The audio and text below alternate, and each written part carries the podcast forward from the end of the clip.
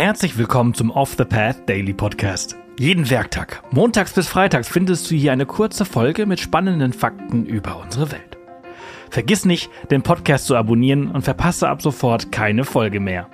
Wenn du den Podcast über Spotify hörst, kannst du ihn nun auch als Off the Path Daily Plus abonnieren und unsere Arbeit direkt unterstützen und erhältst jede Folge ohne Werbung. Das funktioniert übrigens auch mit Apple Podcasts. Schau gerne in unserem Patreon direkt vorbei auf www.patreon.com slash offthepath. Heute führt uns unsere Reise nach Asien, in das Bamiyan-Tal der Islamischen Republik Afghanistan.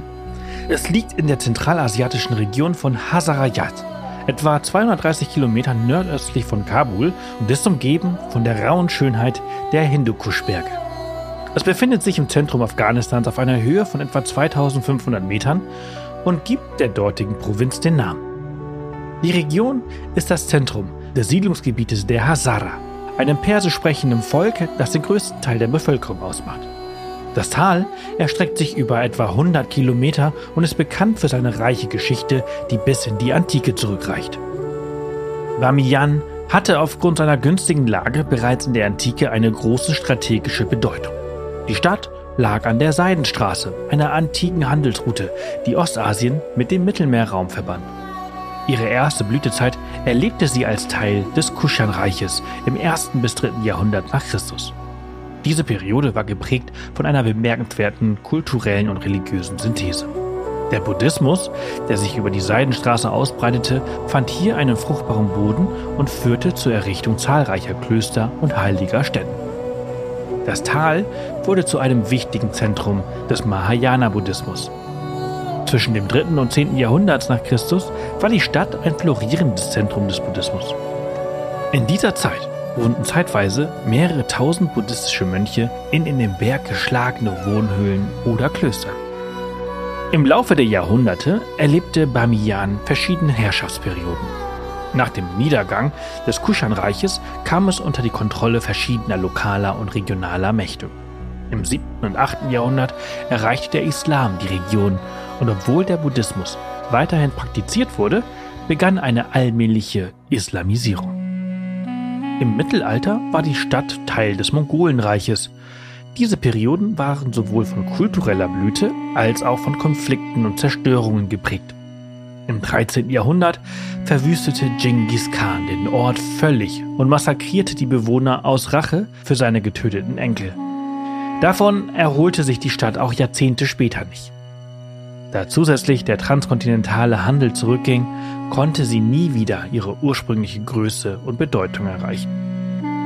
In der neueren Geschichte wurde Bamiyan wie ganz Afghanistan von politischen und militärischen Konflikten beeinflusst.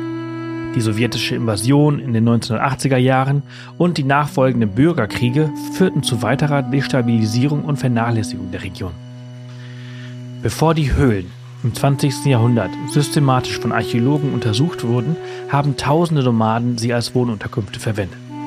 Auch etwa zweieinhalbtausend Bürgerkriegsflüchtlinge haben jahrelang in den Höhlen Zuflucht gefunden. Heute ist Bamiyan eine Provinz, die für ihre historische und kulturelle Bedeutung bekannt ist. 2003 wurde sie darüber hinaus von der UNESCO zum Welterbe erklärt. Die historische Bedeutung des Ortes wird durch die zahlreichen archäologischen Funde im Tal unterstrichen. Du findest hier Klöster, eine Zitadelle und insbesondere die berühmten Buddha-Statuen. Auf der Nordseite des Tals gibt es eine anderthalb Kilometer lange, hohe, nahezu senkrechte Sandsteinklippe, die von einem Gletscher geformt wurde. In diese Felswand wurden die meisten der im Tal vorhandenen Wohnhöhlen gehauen. Die beiden monumentalen Statuen, eine mit einer Höhe von 55 Metern und die andere 38 Meter hoch, symbolisieren die Ära des kulturellen und religiösen Austauschs. Sie waren Meisterwerke der Gandhara-Kunst, einer Stilrichtung, die griechische, römische, indische und buddhistische Einflüsse vereinte.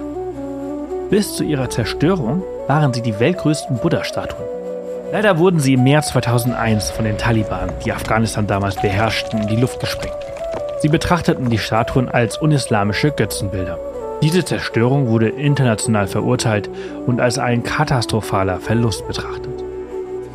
Neben den Buddha-Statuen ist das Tal auch für seine kulturellen Landschaften bekannt, die Höhlenwohnungen, Festungen und Überreste alter Siedlungen umfassen. Die Zahl der gegenwärtig vorhandenen Höhlen wird auf etwa 1000 geschätzt. Diese Höhlen wurden von buddhistischen Mönchen als Meditationsräume genutzt und waren einst mit Fresken und Skulpturen geschmückt. Einige dieser Fresken sind heute noch erhalten und bieten Einblicke in die künstlerische Tradition und das religiöse Leben der damaligen Zeit. Einige der Wandmalereien stammen aus dem 7. Jahrhundert und wurden als die ältesten bekannten Ölgemälde der Welt identifiziert. Die Stätte ist eine von 56 Städten, die von der UNESCO als gefährdet gelistet werden. Nachdem im Jahr 2002 die Taliban von der Macht gestürzt wurden, waren erhebliche Anstrengungen unternommen worden, um die im Tal vorhandenen Kulturdenkmäler langfristig zu erhalten. Im Rahmen der Anstrengungen der UNESCO zum Schutz des kulturellen Erbes in Afghanistan wurden erhebliche Hilfsgelder aufgebracht, um die Denkmäler zu retten. Aufgrund anhaltender politischer Instabilität ist der Schutz und die Erhaltung des wertvollen kulturellen Erbe jedoch erschwert. Zusätzlich stellen die mangelnde Infrastruktur und begrenzte Ressourcen für die Restaurierung eine weitere Herausforderung dar. Zwei Archäologenteams führen im Tal seit Jahren groß angelegte Ausgrabungen durch. Langfristig ist auch geplant, im Tal ein Museum zu eröffnen. Durch die Förderung des Tourismus soll die langfristige Erhaltung der Denkmäler gesichert werden. Das war's für diese Folge unseres Reisepodcasts. Ich hoffe, du hattest genauso viel Freude, wie ich es hatte, sie mit dir zu teilen. Wenn sie dir gefallen hat, freuen wir uns immer über Kommentare auf Spotify und über eine positive Bewertung auf der Plattform deines Vertrauens. Morgen geht's hier spannend weiter, also vergiss nicht, den Podcast zu abonnieren. Bis morgen!